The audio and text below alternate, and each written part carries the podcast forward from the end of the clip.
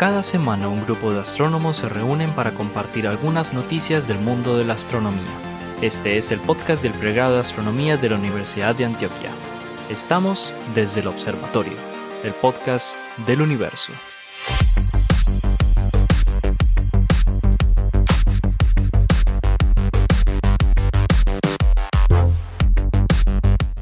Bienvenidos nuevamente a Desde el Observatorio, este podcast de astronomía que hacemos aquí desde la ciudad de Medellín y desde el pregrado de astronomía de la Universidad de Antioquia. Como cada semana estamos reunidos aquí los profesores de astronomía del pregrado y nos acompaña desde la Sergio Arboleda en Bogotá, la profesora Adriana Araujo. Conmigo se encuentran el profesor Esteban Silva Villa, el profesor Germán Chaparro el profesor Juan Carlos Moreno y quien les habla Pablo Cuarta Restrepo. Juan Carlos, ¿qué, perdón? Juan Carlos. Ya me volví hermano de tu señora, ¿no? Ay, no me fregues. Juan Carlos, ¿qué? No, se me olvidó. ¿Qué, qué, weón? ¿Qué, qué? No, yo sé, yo sé. Ya le cambié, ya le cambié el apellido. Juan Ya le Carlos cambié el apellido. Muñoz. Muñoz, además es Cuartas, es- debe ser primo mío por algún lado. Eh, Bueno, Pues después, de, Hoy después le- de esto, esperemos que no tengan hijos juntos, pues. le. No, pues imposible. porque somos primos. Le enviamos, Cuartos, cuartos, cuartos, cuartos, cuartos. le, le- le enviamos un saludo especial a Jorge Iván Zuluaga, que hoy no se encuentra con nosotros, pero que debe estar muy pendiente de este podcast. Así que nada, nos vamos con noticias. ¿Listos? Y además, como yo hoy soy el anfitrión, empiezo yo. Como dicen por ahí, el burro adelante patea. Pues bueno, pónganme atención porque les traigo una noticia que tiene que ver con la búsqueda de vida en el universo, búsqueda de vida extraterrestre. Pues todos sabemos que ha sido un interés para la humanidad responder a la pregunta de si estamos o no solos en el universo. Y pues han habido, digamos, eh, amagos. Todos recuerdan la famosa señal wow, que es una de las señales más famosas, valga la redundancia, de el- del proyecto SETI, que fue eh, escuchada en los años 70 y que después resultó ser, eh, creo que era un cometa. Germán, ¿tú te acuerdas que la señal finalmente... Me suena, me suena que fue la cola, la cola de un cometa o la coma de un cometa que pasó por ahí, por ahí. y, y simplemente fue detectada aquí como una amplificación del, de la señal de 1420 MHz del hidrógeno. Bueno, en general hemos tenido muchísimas, eh, muchísimos candidatos a algún tipo de signo, algún tipo de señal de vida más allá de la Tierra. Otro muy famoso es el meteorito marciano, que en los años 90 también dio, digamos, mucho que hablar, porque eh, se encontraron unos, unas estructuras microscópicas que eran muy parecidas a los microfósiles que nosotros encontramos, por ejemplo, en las, eh, eh, en los cultivos de bacterias, en los estromatolitos, etcétera, etcétera. Pues resulta que ahora unos astrobiólogos de la NASA y de la Universidad de Maryland, encabezados por James Green, pues han publicado en Nature lo que ellos han llamado un nuevo marco para reportar noticias que evidencien vida más allá de la Tierra. ¿Cuál es la preocupación que ellos tienen? Que se repita, digamos, el sensacionalismo de estas señales que eran candidatas a ser vida extraterrestre y que finalmente fueron descartadas. Yo recuerdo que incluso con este asunto del meteorito marciano, pues el director de astrobiología de la NASA terminó renunciando porque, claro, salieron a los medios a anunciar el descubrimiento de microfósiles marcianos y resultó ser otra cosa. Entonces, lo que ellos están proponiendo es, primero, teniendo en cuenta que estamos en una época de la historia de la humanidad en que realmente tenemos la capacidad observacional de, con mucha probabilidad, encontrar señales que estén relacionadas directamente con la vida. Y segundo, pues, para prevenir otra vez este sensacionalismo muy, muy típico, por ejemplo, cuando se trata de asteroides, ¿cierto, Adri? Cuando estamos hablando de asteroides, todo el mundo está esperando el asteroide del fin del mundo y resulta que este eh, objeto va a pasar a cientos de miles de kilómetros de la Tierra. Pues ellos están proponiendo una escala, así como se usa en asteroides cercanos a la Tierra, por ejemplo, la escala de Torino. ¿Te acuerdas, Adri, de la escala de Torino? Y la escala de Palermo, que todavía es más compleja. Esta escala de Torino, por ejemplo, incluye cálculos orbitales, eh, tamaño del asteroide, y cálculos probabilísticos de todo tipo. De, de frecuencia. De, frecuencia. Frecuencias, acumulativas, frecuencias acumulativas. De, de cuál será realmente la probabilidad de impacto. Pues ellos lo que están diciendo también es, no, venga, cuando descubramos algo relacionado con la vida, pongámosle una escala. Y han llamado esta escala el cold. Esa, es, esa escala cold significa sencillamente, eh, eh, esto es eh, confidence of life detection, o sea, qué tan, digamos que tan confiable. tan confiable es esta detección de vida y han determinado siete niveles para que de aquí en adelante quien descubra algo relacionado con la vida en el universo, pues le ponga un nivel y cuando salga a hablar a los medios, al, a, publicar, digamos, su descubrimiento, pues tenga cierto criterio para saber qué tan confiable es lo que detectó. Y entonces de esa forma, por ejemplo, el nivel 1 es eso, sencillamente, la detección de una señal que se sabe es el resultado posible de actividad biológica. Entonces, ese sería nivel 1. Eh, por ejemplo, cuando detectaron el, estos microfósiles, estas estructuras en el asteroide marciano, pues lo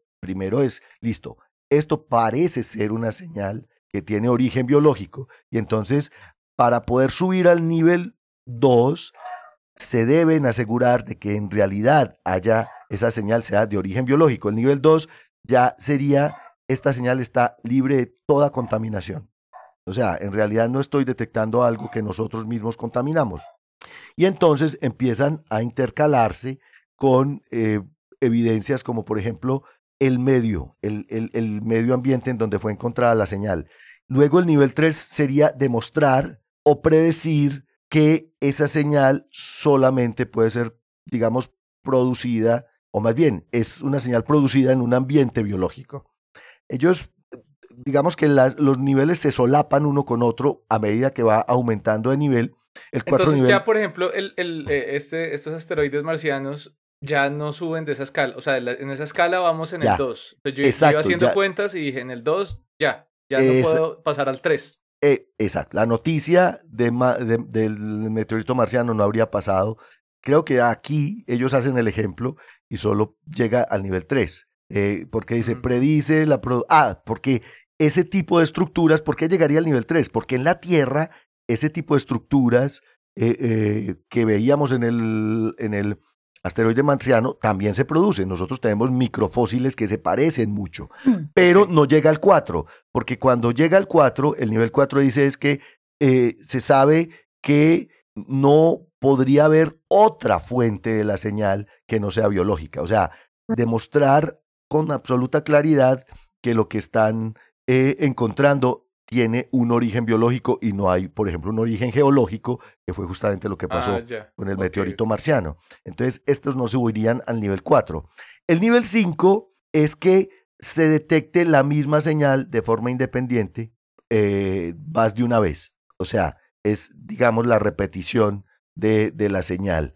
Y ahí tienen que analizar pues todas las alternativas posibles eh, y todas las hipótesis diferentes el nivel 6 eh, propone que hayan observaciones futuras que descarten todas esas posibles hipótesis, eh, digamos, alternativas a la primera propuesta. Y finalmente tendríamos el máximo nivel, que sería el nivel de certeza en ese sentido, confirmación de la presencia de biología, que es el nivel 7, y que sería eh, observaciones independientes y la predicción del comportamiento del ambiente biológico de dicha señal. Esto no solo tiene que ver pues con buscar vida microbiana, por ejemplo, en Marte, o sea, los experimentos de Perseverance, eh, los rovers marcianos en general, de acuerdo con esta propuesta, pues ya tendrían un cierto nivel dentro de eh, las posibles señales que descubran. Esto también se aplica para señales de radio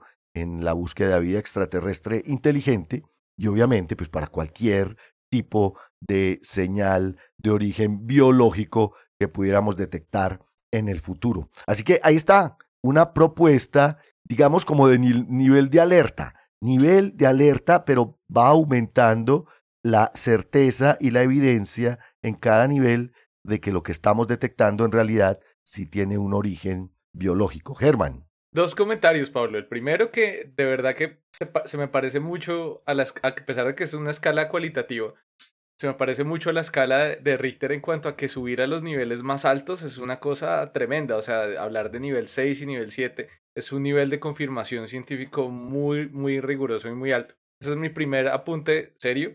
El segundo apunte es que cuando dijiste que era, que era cold, que se llama la escala cold, entonces lo primero que se me vino a la mente es frío, frío, tibio, caliente, se va a quemar. Exacto. Caliente, caliente, caliente, eh, lo encontraste. En esa escala es la idea. estamos fríos todavía. O sea, en la escala cold estamos cold. Sí, no, y de hecho el ejemplo que ellos dan con el meteorito, con el meteorito marciano, el ALH, ALH 84001, ALH 84001. Esto es un meteorito marciano encontrado por los científicos del Smithsonian en la Antártida por allá en 1985 y ahí fue, digamos, donde apareció la supuesta evidencia de microfósiles marcianos. Esto es un, mm. esto es un paper que, que publicó McKay et al. por allá en 1996. Pues ellos aquí efectivamente dicen, si le aplicamos, si le hubiésemos aplicado esta escala a ese descubrimiento, no habrían pasado del nivel 3.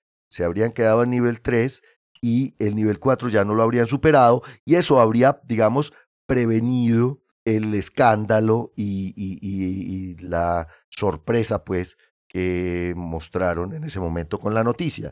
Y igual están planteando, obviamente, eh, aplicar este nivel, este, esta, este, esta escala de niveles para eh, cualquier descubrimiento que haga el Perseverance o cualquiera de los rovers en Marte o cualquier señal de vida inteligente. Pero claro, lo que tú dices, llegar al nivel 7 implica una cantidad de certeza y de experimentación y de observación científica que de alguna manera garantiza que lo que estamos diciendo es correcto. Ahí está pues una nueva forma de, digamos, buscar y de anunciar descubrimientos relacionados con la vida en el universo. Don Esteban, usted que está tan callado. No, estaba pensando en la vida en el universo y que ojalá me toque que nos den esa puñalada marranera, la verdad. Uy, no, pero sería maravilloso porque sí, sí, eh, no, demostraríamos que no estamos solos. Eso, no, pues lo digo desde el buen sentido de la palabra, pues, o sea, puñalada marranera quiero decir que qué bueno que ya nos demos cuenta que no somos ni el centro del universo, ni el centro del sistema solar, ni... Una, puñalada de Lego. Que, que, que, es una puñalada Lego, sí. Eso se llama una degradación. Que es, como, que es como dice la Polla Records, no somos nada. No somos nada. y, si no, y voy a, citar un pedazo de la, de la, de la mm, película, no sé, Contacto, a mí me encanta esa película, eh, dice, y si no, qué desperdicio de espacio, ¿no? Sí, si, si fuéramos los únicos, sería un gran desperdicio de espacio, dice Sagan en Contacto, tienes toda la razón. Exacto.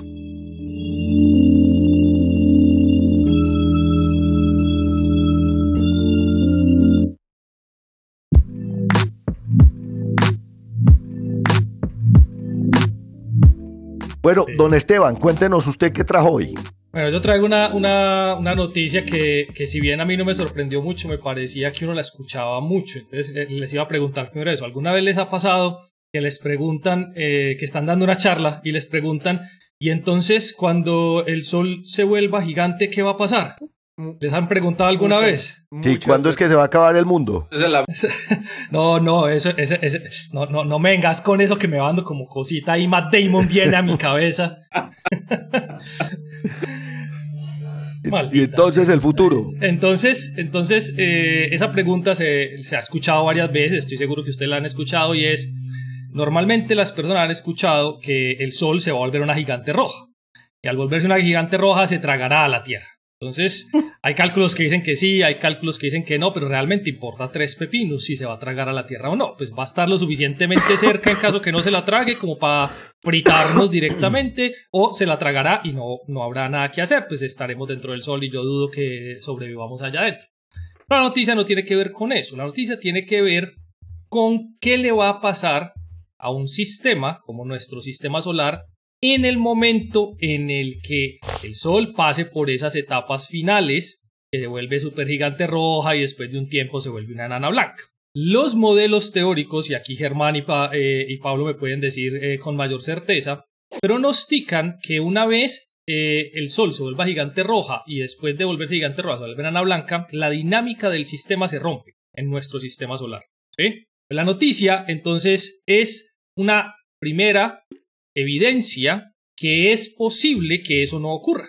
Entonces, y la pregunta es, ¿y cómo? Bueno, la cosa es, eh, unos eh, astrónomos, este, este, este paper también es un paper de Nature, aquí Pablo no va ni a chicanear con su Nature, ah, pero de, de, Joshua, de Joshua Blackman, y ellos lo que estaban estudiando era eh, exoplanetas y se encontraron a través de la técnica de la de lente gravitacional con un planeta de aproximadamente unas 1.4 veces la masa de Júpiter en la dirección eh, del centro de la galaxia aproximadamente a unos 2 kiloparsecs de nosotros, que realmente no es tan lejos, pero la técnica permite eh, observar hasta allá. La cosa es que encontraron este planeta y no encontraban ninguna base de datos que les diera información sobre cuál era la estrella a la cual pertenecía este planeta. Buscaban en infrarrojo, buscaban en radio, buscaban por todas partes y no encontraban estrella.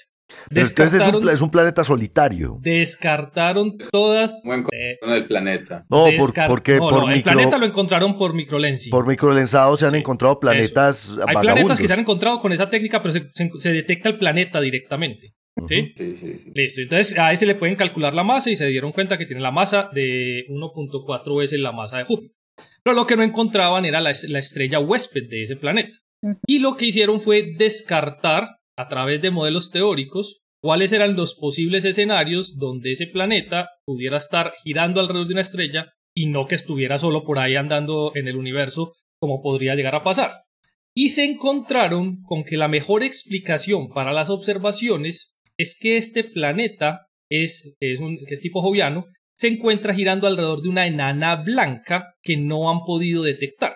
Y al no poder detectar la enana blanca, Independiente de que ello sea a futuro una detección, lo importante que ellos destacan en este artículo es que la dinámica del sistema no necesariamente se va a romper y que es posible que haya planetas que sobrevivan la muerte de su estrella, y estamos hablando de estrellas de menos de 8 masas solares en este caso, ¿sí? Para que, para que lo tengamos claro, estrellas pequeñas. aclaran, estrellas pequeñas, como el Sol en este caso, sobrevivirían a las etapas finales de la estrella y esto sería una de las primeras confirmaciones de una predicción teórica. Y es que eh, por lo menos eh, más de la mitad de las enanas blancas deberían tener planetas jovianos girando a su alrededor. Y ellos lo que hacen eh, con esta noticia es mostrar cuál va a ser el símil de lo que sería el futuro del sistema solar.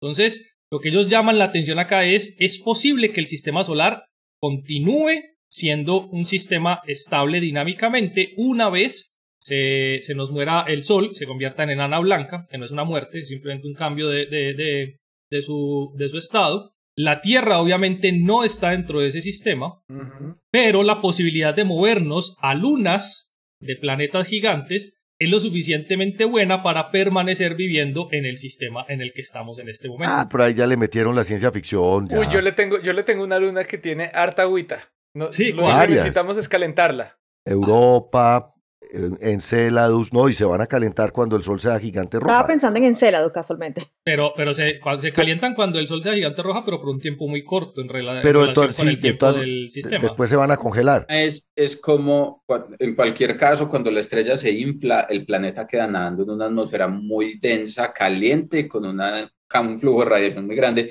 ¿cómo es que la atmósfera de un planeta joviano tipo Júpiter tiene que sobrevivir a esas condiciones ambientales tan Tiene que estar muy lejos. no, es una pregunta, es una pregunta muy buena y yo creo que ya me, ya me la he hecho varias veces y es los hot Júpiters, ¿cómo sobreviven? Pero los hot Júpiters se evaporan y es lo que está diciendo Juan Carlos. Sí, pero es que eh, en qué intervalo de tiempo? Ah, no, pues en millones de años. La pregunta es, si lo que estamos viendo ahora tiene 1.2 masas jovianas, es muy probable que el planeta originalmente hubiera tenido una masa mucho más grande. Seguramente. Pero además... Y, eso es lo que en principio, digámoslo de, la siguiente manera, el, sistema planetario previo era, era fuerte. Mm, mm. Planetas gordotes la, se necesita invertir mucha más energía para romper el sistema. Entonces yo creo que hay un asunto ahí asociado a las características de los planetas que le permitirían o no le permitirían sobrevivir a la evolución de la, de la, de la estrella. Y sabes también que hay un problema, pues, en, en este sentido. como fue una observación de microlente, probablemente no vuelvan a ver el planeta jamás en sus vidas. Eso es, microlente es un arepaso ahí, y se encontraron un tránsito del planeta en medio de su observación de, de, de microlensados. El problema también es de verdad volver a ver un sistema de estos. La dinámica sí tiene que cambiar, Teban, porque la estrella pierde un montón de masa, entonces las órbitas cambian. Eh, o sea, posiblemente sí queden planetas eh, orbitando la enana blanca, pero en órbitas diferentes. Germán. Sí, eh, hay, un, hay un tipo de sistemas planetarios que me recuerdan a este, que son como primos un poco, que son cuando encontramos, de hecho los primeros planetas que encontramos por fuera de nuestro sistema solar, los planetas alrededor de pulsares que también son estrellas muertas, pero pues cuyas estrellas originales eran mucho más masivas. Y pues digamos, ahí hay también como muchas diferentes posibilidades. Una posibilidad siempre ha, eh, siempre ha sido em, que el sistema haya sobrevivido la muerte de la estrella. Hay gente que no está muy de acuerdo con eso, sino que eh, piensa que más bien es una segunda etapa de formación planetaria luego de la muerte de la estrella original. A mí esa, la verdad, nunca me ha convencido mucho. Eh, me parece muy interesante esto, esto, Esteban, habría que mirar pues el rango de, de condiciones donde se mantiene, donde se mantiene la, la, validez de este análisis en cuanto a que efectivamente los sistemas eh, planetarios pueden sobrevivir la muerte de su estrella. Me parece muy, muy, muy potencialmente interesante. O sea que nuestro sistema solar, nuestro sistema solar tendría una enana blanca y quedarían Júpiter y Saturno por ahí dando vueltecitas. Hasta Urano y Neptuno un poco más lejanos, quién sabe, pero Lejos. Exacto.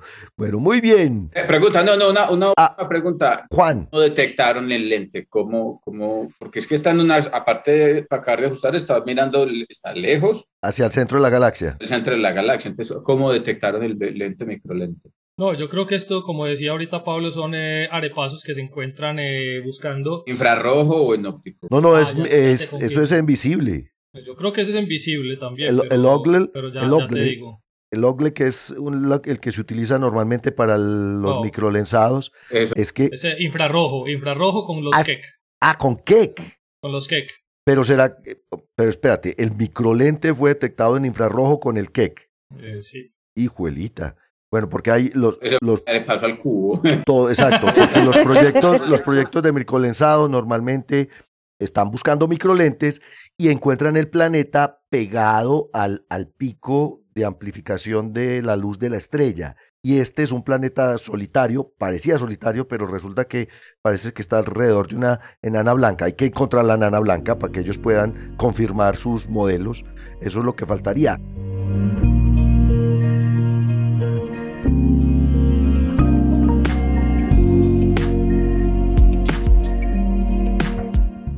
Doña Adriana, ¿qué nos trajo?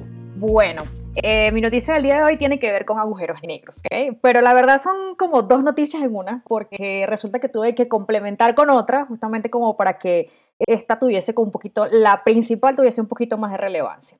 A ver, yo creo que todos aquí hemos visto que, o vimos el pasado 29 de octubre el equipo formado por LIGO, Virgo y CAGRA, es decir, el, conglomerado de observatorios de, laboratorios que están pendientes, están observando em, ondas, gravitacionales, eh, eh, dieron a conocer lo que fue el catálogo número 3 de eh, los objetos progenitores de estas observaciones de ondas, de, ondas gravitacionales. ¿no? Son, lo denominaron el retrato familiar de los objetos compactos. Es decir, en, esa fotografía, que es muy bonita, de hecho, estaba buscando forma, parece, creo que Batman, creo, un murciélago y todo, es la distribución de todos los objetos compactos, en, en total fueron 39 en este último catálogo, y, en, entre esos objetos compactos pues hay agujeros negros y hay estrellas de neutrones.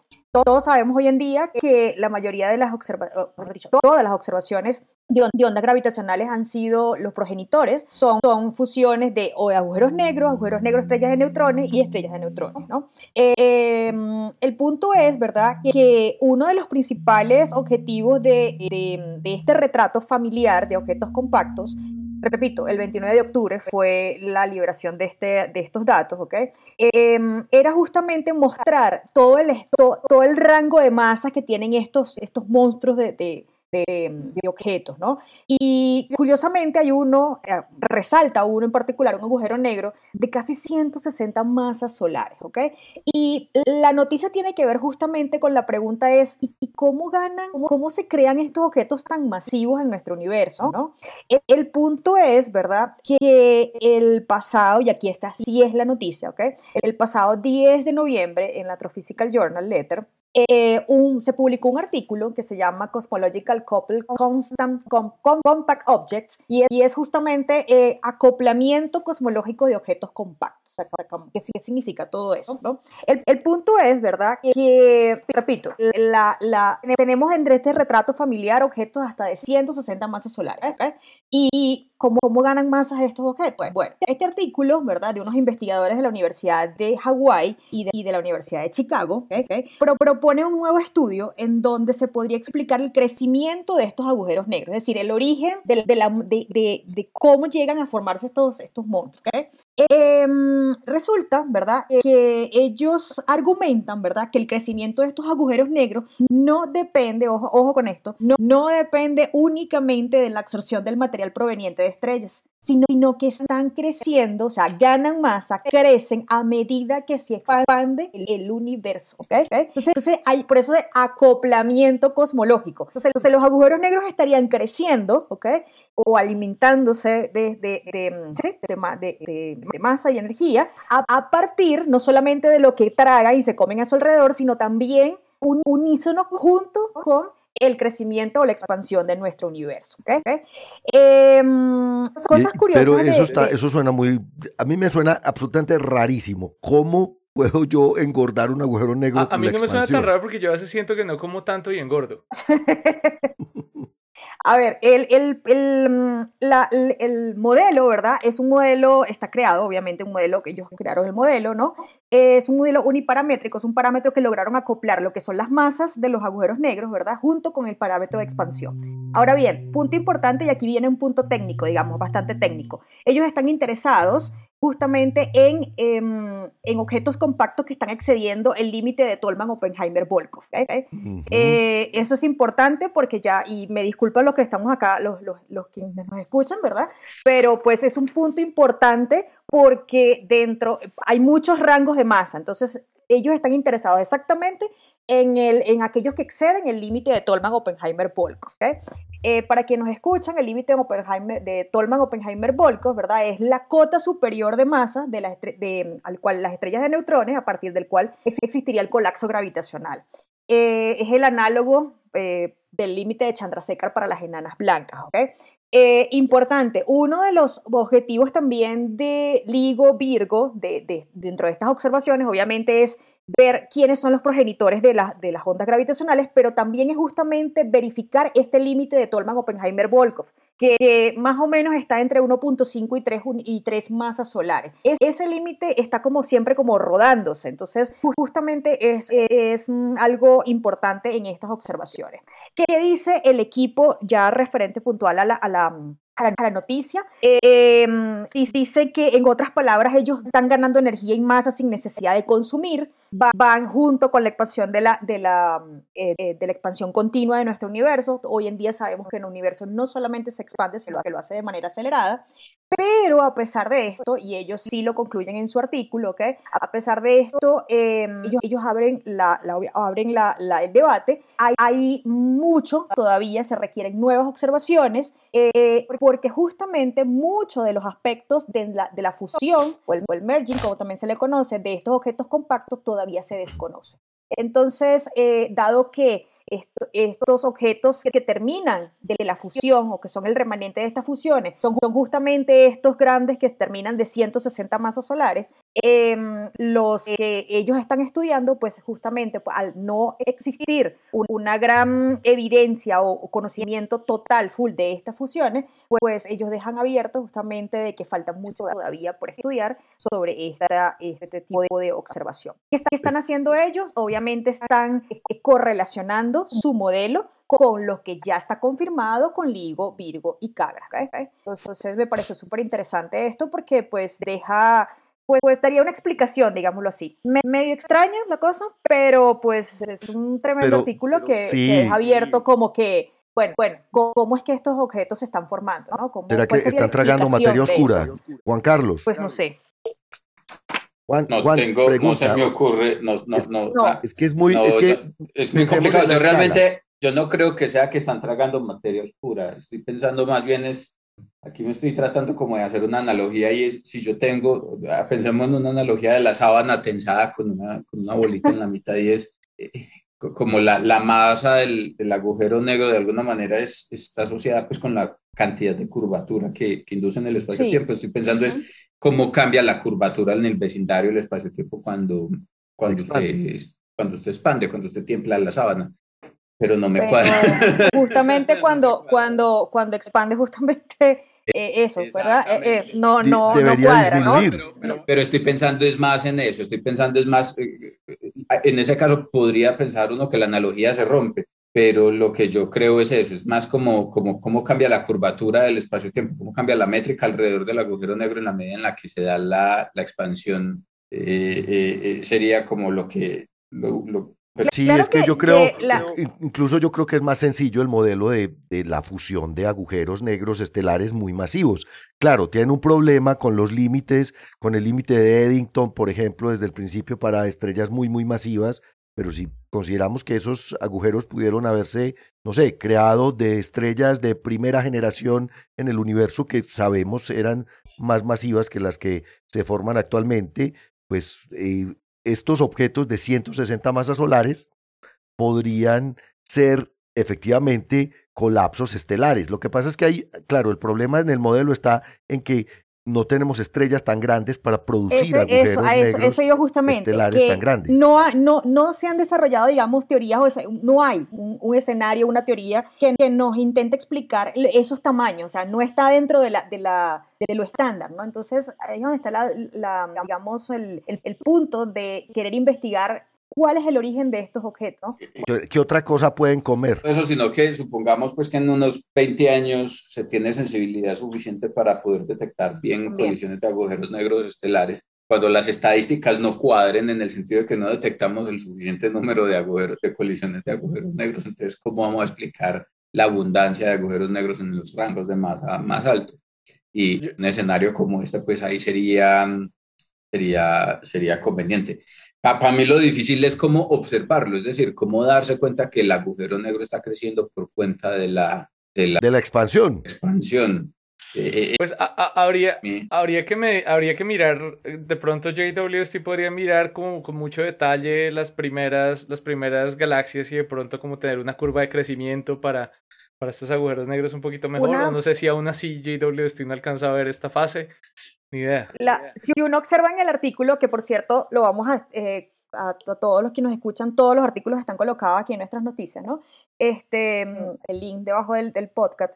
Em, la, en el artículo original, ¿ok? El, que es la ecuación número uno, para quienes vayan a abrir el artículo, es bastante sencilla porque es la masa y el factor de escala, que, que, es justamente el que nos dice cómo está el, el crecimiento. Sí, o sea, el factor de escala que viene en la métrica espacio-temporal que está mencionando casualmente Juan Carlos. Eh, entonces hay un acoplamiento, una relación entre justamente esa masa y el factor de escala. Entonces uno lo ve y la ecuación es sumamente sencilla, la expresión, pero yo dije que iba a estar siguiendo el rastro a este artículo porque, porque es bastante interesante eh, en todo lo que tengan que ver a partir de aquí, ¿no? Porque, pues, de nuevo, ellos están diciendo que dejan abierto porque necesitan más observaciones y mucha más investigación al respecto.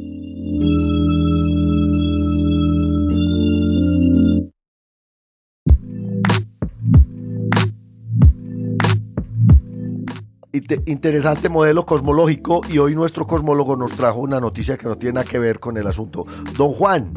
Es, es, es que es imposible, para mí es imposible sacarle el cuerpo a este, a este tema. Si esto vuelvo y lo digo. Usted, usted, ya tiene, usted ya tiene una fijación con el planeta 9. Yo tengo una relación eh, íntima muy, muy enferma con este, con este, con este cachivache. Y es que salió una noticia y un articulito pues asociado a esto, y es una posible detección del, del planeta 9. Eh, ya, ya en otros episodios del podcast yo mismo me he encargado de traer como tres o cuatro noticias del... no, pero está chévere porque eres quien está siguiendo, digamos, esa línea, ¿no? de la eh, noticia. Súper. Que siempre me encuentro con las noticias de este asunto. no, es que yo lo, no es que yo de alguna manera tengo una alerta cada que hablen del planeta X, me siguen noticias, no.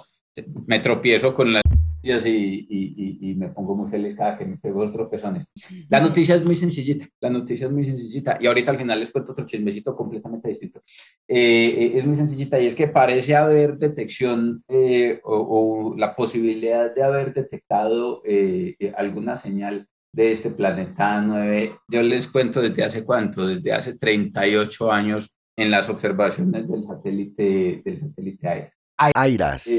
el infrared eh, infrared. Eh, Astrophysics eh, Satellite. Satellite, una cosa así, no me Muy viejo. Pues el AIRAS lo, lo, lanzaron en marzo de 1983 y en las detecciones de noviembre de ese mismo, de ese mismo año, un astrónomo del, del Imperial, del Imperial College, un veterano, Michael Rowan Robinson, es un veterano porque lidiar con los datos de AIRAS es muy complicado. Leí varias veces eh, algunos aspectos técnicos del artículo y de verdad, créanme, sigo sin entender qué diablos es lo que hacen en detalle con los, con los datos, porque para poder hacer la detección de la identificación de la fuente, pues tienen que hacer cross, eh, cross matching, como se dice en español, como chequeo cruzado con, con en diferentes eh, datos pues de las observaciones. De lo que este señor hizo fue precisamente eso, se fue para los datos de AIRAS eh, en el histórico, es decir, observaciones de, como lo ven ahí, pues que arrancan desde hace 38 años hasta el final de la, de la operación. AIRAS, eh, eh, pues es una misión espacial, ¿cierto? Y hace observaciones, o hizo observaciones del cielo completo. Hay mapas en infrarrojo de todo el cielo, 98% del cielo, en 12, 25, 60 y 100 micrones.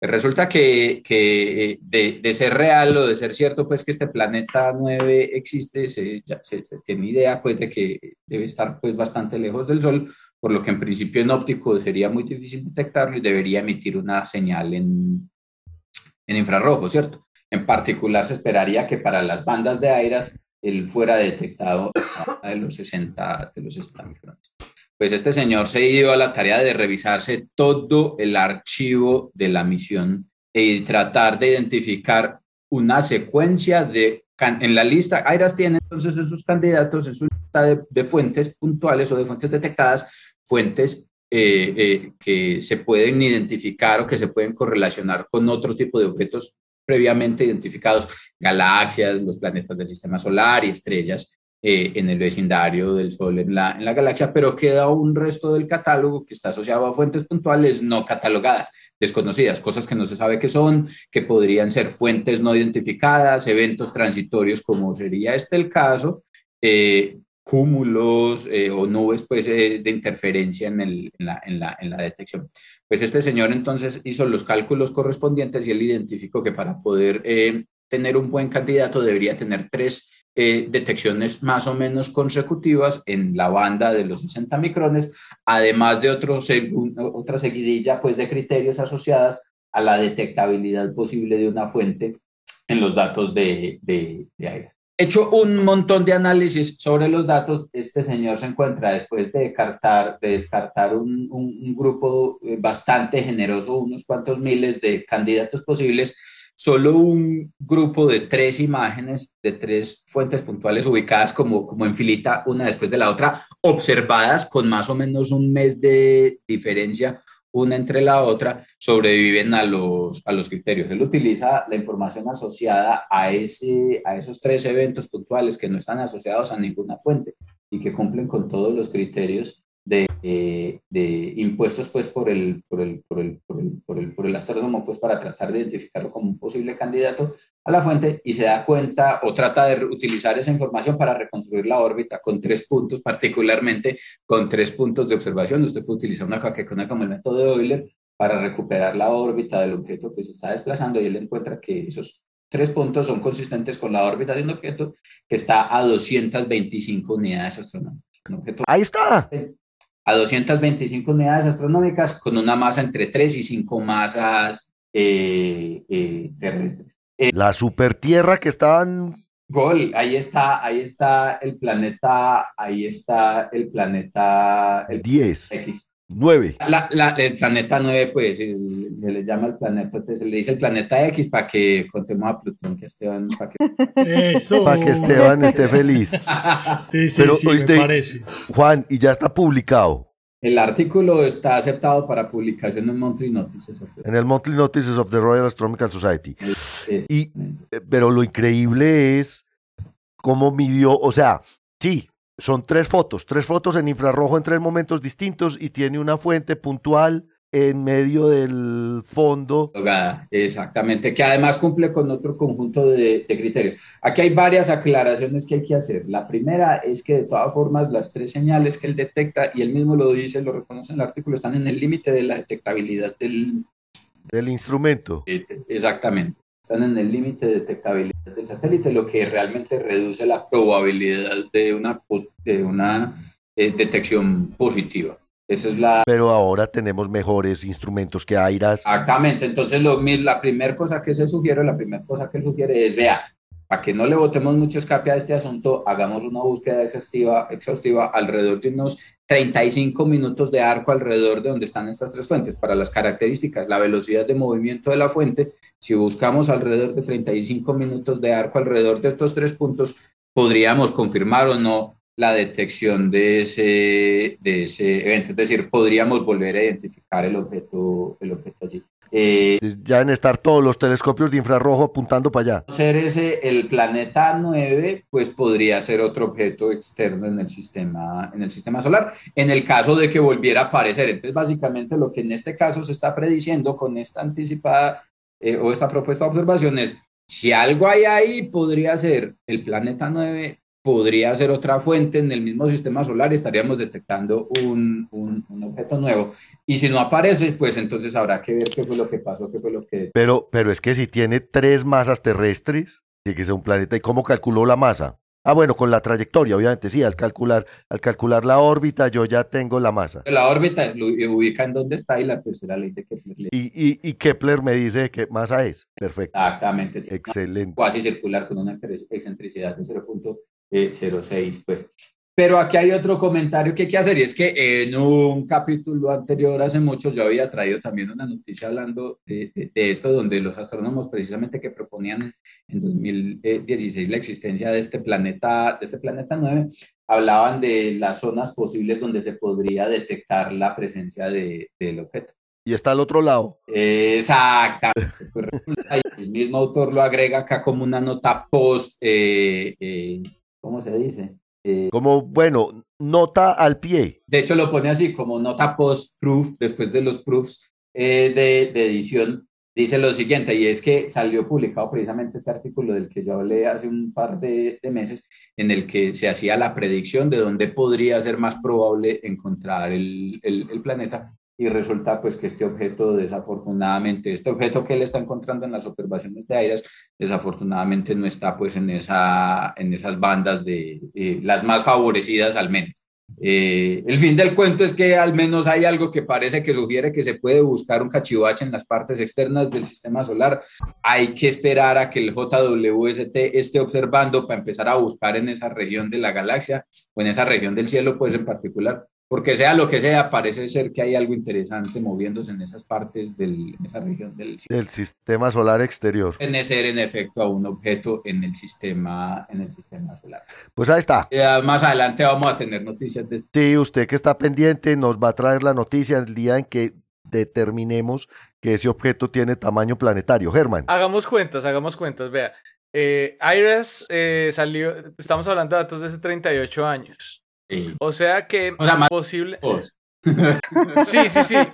No, solo eso, sino que Ira salió hace más que eso, ¿no? O, hace más que eso. Él entró en operación antes. O sea, hace unos 40, 40 años más o menos habrá entrado en operación. Entonces, ahorita entra en operación JWST, eso significa que en 40 años va a haber un artículo diciendo que alguien se encontró entre los datos de JWST una posible posibilidad de que de pronto hay un planeta X a, a 500 unidades astronómicas por encima, pegadito al límite de detección de JWST. No, pero digamos, en, este, en, este, caso, no, pero en, este caso es más fácil. Buscar. Sí, eso. No, por eso, no, no, yo no digo este, yo digo otro. Otro, para, o sea, ah, cuando de aquí a 40 años nada que encontremos ningún otro planeta, vamos a seguir esperando que de pronto sí está ahí, solo que todavía no lo podemos ver. De hecho, uno de los objetivos y una de las esperanzas con JWST es precisamente poder encontrar más objetos en las partes externas del sistema solar, porque es que... Y se van a encontrar, claro. Metro sin precedente que va a permitir detectar, en infra, pues sin precedente en el infrarrojo, que va a permitir detectar cachivaches que tienen una luminosidad relativa, realmente muy, muy bajitas. Entonces, eh, eh, yo, el, inventario de objetos, en el, de objetos fríos en el sistema solar, sin lugar a duda, se va a engordar con las observaciones del... TNOs eh, por, TNOs por montones. Encontremos el planeta 9 es distinto, pues, pero mm. seguridad, eh, en un par de años del JWST se va a hablar mucho de objetos descubiertos en las partes externas del sistema solar. Eso sí, a mí no me cabe la menor duda. Don Germán, usted que metió la cucharada. Bueno, pero no, mire, yo, yo, yo estoy de acuerdo contigo. Pues, ¿cómo así que 38 años después? No, pero es que los datos estaban ahí. Eran objetos no identificados, o sea, ovnis dentro, del, dentro de los datos de AIRAS. ¿Me entendés? Objetos espaciales no identificados. Ahora el señor, eh, que debe tener una, una, digamos, fijación como Juan Carlos con el planeta 9, encontró estos datos justo donde tenían que estar y calculó órbita inclusive. Me parece, no, me parece interesantísimo esta minería de, datos. Yo estoy de acuerdo con Germán, eso que acabas de decir vos es lo mismo que acaba de decir Germán, solo que dentro de 38 años. la misma vaina. Con el, con el nuevo Por cierto, Esteban es el que nos lleva la edad a todos acá. No. ah, que, ah, que las tengo anotadas, sí, eso sí. Sí, que no sé qué, que ellos son los que están, los son más jóvenes, nosotros somos los que estamos en el rango de tal. Sí, claro. Adri, cuando, cuando, cuando Airas fue lanzado, tú todavía no estabas ni en los planes. No eran de una mirada morbosa en los ojos de su padre. Exacto. Muy bien.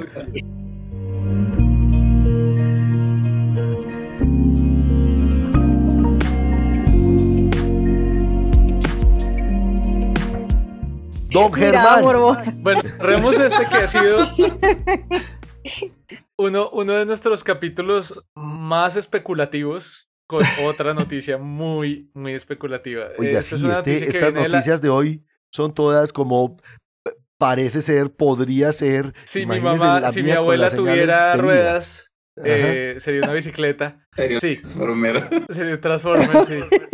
Eh, bueno, este, viene de la física teórica, es un artículo hecho de la Physical Review Letters, eh, que es pues, una, una revista de, de, de, física. Eh, y la noticia se llama eh, Mond pasa una nueva prueba. Es un artículo de Skordis y Swosnik, dos, dos científicos de la Academia de Ciencias Checa. Y ellos hablan de la famosa teoría Mond, que es dinámica newtoniana modificada, que pues se inventó eh, por, eh, se me olvida siempre el nombre del señor que se inventó esta Milgrom. Milgrom, esa, Para explicar cómo o, por qué es que las galaxias rotan como se observa que roten sin necesidad de invocar a la materia oscura. Y eso es esencialmente modificando, por eso se llama mm, la M de Mondes, de modificar la, pues, algunos aspectos de la, de la mecánica newtoniana, en particular, por ejemplo, la segunda ley de Newton, para que cuando las aceleraciones sean muy, muy bajitas, entonces cambie un poquito la dependencia entre la fuerza y la aceleración. Eh, sin embargo, pues la, la, materia oscura ha tenido un éxito rotundo porque es consistente con un rango mucho más amplio de, de observaciones astrofísicas. Sin embargo, la gente... Asterisco, eso no es del todo cierto. Sí, no, por eso, por eso. Eh. y, voy a eso porque voy a hablar de las excepciones también. Eh, entonces, la gente que trabaja en MOND está ha tratado durante mucho tiempo de, de, de, de, también cubrir un rango muy amplio de, observaciones. Por ejemplo, hay modelos MOND relativísticos que pueden ajustar eh, observaciones de, lentes gravitacionales, que, durante mucho tiempo se le criticó a MOND que no podía explicar eso, solo la materia oscura. Entonces, ciertos aspectos de MOND relativístico ya lo pueden hacer. Pero hasta ahora ninguna versión de MOND había podido reproducir datos del fondo de microondas. Eh, los modelos MOND no habían sido capaces de reproducir las variaciones de temperatura medidas en el espectro en particular de... De, de, de, días casi te quito la noticia, Germán. No, yo la tengo hace dos semanas. Yo la tengo parqueada hace dos semanas. Germán la tiene... Germán la tiene hace rato. Que yo dije, uy, esta era la noticia mía. Quiero, hablar de esto. pero, pero Juan, usted, usted dedíquese al planeta 9, hermano. Pero recuerden que esto, esto, es un paper bastante teórico de todas formas. Entonces, este, este es un modelo digamos, en parte Mond, pero lo llaman más bien como un modelo inspirado en Mond, en el sentido que es mucho más completo que eh, las primeras ideas pues, de este señor Milgrom. Entonces, este nuevo modelo puede explicar estas variaciones de temperatura del fondo de microondas y aún así ser consistente con observaciones de lentes gravitacionales, eh, medidas de la velocidad de propagación de ondas gravitacionales y es un, digamos, es como una teoría gravitacional relativística que lleva a Mond. O sea, es una, es, una, es una teoría que evoluciona en el tiempo. Mond es un límite, entonces. Sí, Mond, exacto. Gracias. Es un límite, eso e, es. Esa es la manera, esa es la mejor manera de escribir. Pero además, este, este, modelo, el, este modelo está haciendo que Mond no sea una cosa tan rara. Eh, bueno, a, ver. Sí, lo entiendo. Eh, eh, sí es un poquito raro, porque lo que ellos proponen es la Muy raro, no es poquito de, dos campos diferentes, dos campos que permean todo el espacio, no muy diferentes, por ejemplo, al, campo de Higgs, eh, que actúan como si fuera una fuerza gravitacional adicional. Un campo escalar similar al, campo de Higgs eh, y otro, eh, un campo vectorial que tiene una dirección en cada punto del espacio, pues un poco como el, como el campo magnético. Y entonces ellos demuestran que está de acuerdo con el, el CMB con, la, con la, el espectro de potencia de la materia en escalas cosmológicas. Lo que pasa es que hay muchos parámetros abiertos. Ellos ajustan los parámetros del modelo de manera que en el universo primario los campos que, que modifican la gravedad generan un efecto gravitacional que, digamos, imita el efecto que se predice que tenga la materia oscura. ¿Sí? O sea, es como una, es como la materia normal generando otros aspectos de gravedad eh, que eh, son generados gracias a las interacciones con estos campos. Eh, ellos muestran que, que este, que como que está libre como de algunos problemas teóricos, como inestabilidades, y además abren la puerta que tal vez esté metida dentro de una teoría más fundamental. obviamente aquí, aquí hay que tener en cuenta una cosa, y es que hay dos cosas. Primero que Claro, esto es una teoría bastante compleja con un montón de parámetros abiertos. ¿no? Hay que recordar la, navaja de Occam, que no, no, hay que, no hay que buscarle más patas al gato. Eh, o como decía eh, Notorious No hay que buscar más campos gravitacionales. More money, more, problems. Eh, entonces, eh, claro, hay demasiados parámetros libres, pero entonces aterricémoslo comparando con, con lo que no puede explicar la materia oscura. Pues la materia oscura, por ejemplo, no logra explicar algunos aspectos del, universo a gran escala, como la abundancia de litio o discrepancias entre distintos, distintas medidas de la tasa de expansión cósmica. Y, y ante todo, el gran fracaso también es que no se deja detectar. Ay, entonces. Eh, nada, eh, esto es como una teoría de campos una, una MOND de campos relativísticos. MOND es una nueva, es una, versión de las cuerdas, cosas que no podemos detectar. Familia, hay una familia de teorías, se llaman teorías de tipo T, pues, que son tensor vector escalares. Que usted puede, tensor vector escalar. Hacer una expansión de escalares, vectores, a campos tensoriales que contribuyen pues, a, la, a la dinámica del asunto. Este es un modelo de esa familia.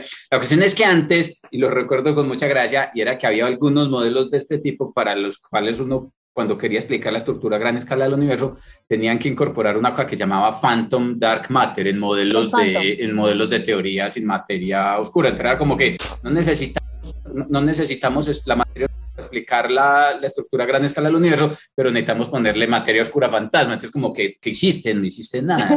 Este, esta propuesta es muy atractiva en ese, en ese sentido, porque hasta donde yo leí la noticia, y traté de leer el artículo, es un ladrillo increíble. Sí Eh, Germán se lo leyó. No, no, no, no, no. Yo no lo yo, yo lo ojé. Que no depende o para el cual no se necesita la introducción de este, este Phantom Dark Matter. Y, y, en ese sentido es, una, es, un, es un éxito. Pero, pero Juan. Esta noticia y ese trabajo realmente son muy, muy, muy, muy Ellos, ellos pero no meten, no meten materia, no, no meten este Phantom Dark Matter, pero meten nuevos campos. Ah, sí, el asunto es ese, aquí, y eso siempre... Pero, pero, digamos, algo interesante es que esos no son efectos locales realmente, mientras que pues tener como pedazos de materia oscura aquí sí y aquí no, eh, pues no sé, se me hace un poco, un poco distinto. Como gris, sigue siendo gris la interpretación y el origen de esos campos vectoriales eh, eh, y escalares que aparecen. Sí, pues o sea, imagínate meter un hermano chiquito del Higgs. Sí, pero digamos, el Higgs lo hemos observado. digamos, Esa, eh, por eso, ese, tipo de campos problema. los tenemos y los hemos, digamos, nuestra interpretación del universo permite y acepta este tipo de, de, ideas. Entonces, pues digamos, por lo menos teóricamente, en lo teórico experimental no está muy lejos. Y finalmente quería decir que ellos también, pues me pareció interesante, que proponen eh, algunas, algunas cosas, algunos aspectos de predecibilidad. Obviamente no son, no son o sea, no es como, como quien dice, como la, la, pistola humeante, ¿no? Son, son simplemente como pistas hacia, dice, no, necesitamos comparar estas predicciones con observaciones de cúmulos de galaxias, que de todas formas deben haber algunos, algunos aspectos que sean diferentes, y también observar eh, en futuras observaciones de ondas gravitacionales eh, pueden notarse también estos efectos. Entonces ellos abren la puerta, es, una, es un nuevo campo de investigación, obviamente recordemos, muchísimos parámetros libres, o sea, para ajustar, mejor dicho, podemos modelar... Elefante, como el, Un elefante, sí, sí, entonces hay que tenerlo en cuenta, pero me pareció muy interesante y de verdad, muchas veces yo traigo, yo pienso en noticias y pasa el tiempo y no las digo, pero esta sí la tenía que decir, la tenía guardada hace rato, ya, ya un mes esta noticia es del 15 de octubre. Lo que es que hace mucho, es que yo llevo, hace 20 días está como que la voy a decir, se la voy a quitar, se la voy a quitar. Se la voy a quitar, Germán. Esto, es que está, es muy interesante, realmente, realmente, otra vez, la noticia, yo mire el artículo, lo intenté leer, es muy difícil, realmente yo creo que si algo voy a hacer ahora en vacaciones será sentarme a, a, darle a ese artículo porque es, es complicado, lo que ellos hacen ahí es, es, es muy difícil pero es muy bacano y es realmente muy interesante la, la propuesta y, cómo muestran que funciona. Pero, pero, una de las cosas que tiene a favor, bueno, que, que dice justamente la teoría de Mon a favor es justamente que, que se, que, mm, digamos, satisface muy bien la relación de Tolly Fisher, ¿sí? Y ese es uno de los, justamente ese es el caballito de, de Mon, de Batalla. de batalla de, de Mon, no, la relación de Tolly Fisher para, para, mm, para galaxias espiral, ¿no? Entonces, eh, eso es justamente lo que siempre lleva, ¿no? Pero pues la, la, cumple, ¿no? O sea, la satisface. Pero justamente lo que está diciendo Germán, ¿no? Lo lo de, que dejan muchos parámetros abiertos es que Mon ya tiene un parámetro libre, que es justamente esa función de interpolación que tiene, ¿no? Entonces, eh, eso es una, una, función que se ajusta. Eso es lo que llaman una teoría ad hoc, ¿sí? Ese justamente es una teoría ad hoc, porque se, se ajusta de manera de que se, de que se cumpla cierta Em, digamos, ciertos mm, requerimientos y justamente una de esas es la relación de Tolly Fisher. Y, hay que mencionar que pues en nuestro negocio, en nuestro gremio, pues cuando uno hace formación de galaxias y este tipo de cosas, eh, todo, el mundo dice, sí, hay que reproducir la, Tully Fisher, sí, pero también uno sabe que no hay nada más fácil que reproducir Tully Fisher con cualquier cosa. Es que Tully Fisher es como el, como la dispersión de datos de Hubble en la primera vez que planteó la ley de el reproducir la ley de expansión. Primera cosa que se tiene que hacer, pero no es la, es el primer no checklist que hay que pasar. Eh, pero, pero no es eh, la condición suficiente. O sea, no es tan, no es tan difícil cumplir con Tully Fisher. Necesaria, pero no suficiente. No suficiente. realmente cualquier cosa pasa por Tully Fisher. Muy bien, ahí está. Este podcast del día de hoy repleto de noticias que nos ponen a pensar en posibilidades. como decía Germán, muy pues, hipótesis interesantes, muy especulativas. Vamos a descubrir o no vamos a descubrir vida en el universo y cómo la vamos a a presentar. Usted, ¿Cuál va a ser? Yo les cuento una cosa. Sí. Ah, sí, ¿verdad? Ay, usted tenía un chisme, sí, señor. ¿Qué pasó? Un chismecito. En, en, el programa anterior yo había traído una noticia en la que, en la que hablábamos de, de la potencial o del potencial descubrimiento de un agujero negro estelar en, una, eh, en un cúmulo estelar en la nube de Magallanes. Pues salió un articulito, esto es, seguimiento a esa noticia que, que, nos compartió por ahí, eso lo hagan un, en un chat, pues resulta que hay un grupo de investigadores eh, que tiene una teoría alternativa bastante, bastante robusta que sugiere que no es cierto que ese objeto sea un agujero negro. Básicamente les cuento rapidito para que nos podamos ir a, a, a, a hacer las cosas que tenemos que hacer. Eh, eh, estas personas, eh, para poder estimar la masa de la estrella que está orbitando alrededor del eventual agujero negro, en la noticia, en la noticia anterior, utilizaron el, diagrama, color-magnitud. A través del diagrama color-magnitud, el diagrama Hesperón-Russell, pues, el HR. puede identificar, pues, más o menos cuáles son las características de la, de la estrella, y particularmente su masa. De allí sale ese valor de más o menos 5 o 6 masas solares que tiene la estrella investigadores sugieren lo siguiente, ellos dicen, vea, de acuerdo a la evidencia observacional que los mismos investigadores reportan en, en, su artículo, este objeto es un objeto que está, en, está eh, eh evolucionando.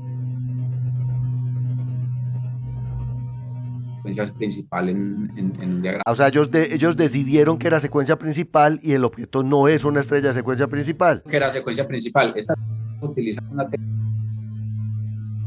y era ubicar pues, las características de la, o las propiedades de la estrella en una cosa que se conoce como el, como el eh, eh, el periodo radio y periodo, radio periodo orbital densidad en un sistema de estrellas, de estrellas binario y haciendo uso de esa, de esa información encuentran que la masa de la estrella no es de más de 1.5 masas solares. Cuando la estrella que está orbitando no tiene más de 1.5 masas solares, las características del punto central que motiva la órbita cambian catastróficamente. Cambian catastróficamente. Pues empezando porque cae la masa Exactamente, cae la masa del sistema, entonces usted cuando baja, y, no es que cualquier cosa, es que la gravedad es tan sensible que pues no es lo mismo tener que poner a orbitar una estrella de cinco masas solares que una de una masa solar a tu alrededor. Cuando eso pasa, inmediatamente, em, inmediatamente eh, la masa del objeto central cae y cae también sustancialmente a un valor que es del orden del tipo de una masa, de una masa solar eh, evitando la necesidad de invocar la presencia de un agujero negro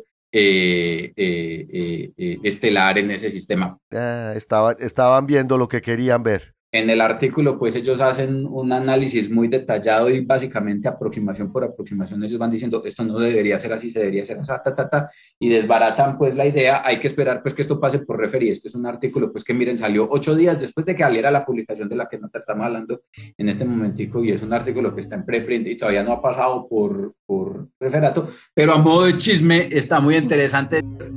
Pronto ese agujero negro no es una... Y, y es las y es la segunda vez que lo hacen, además. Ellos ya habían tumbado, ya habían tumbado otra, otro hipotético agujero negro.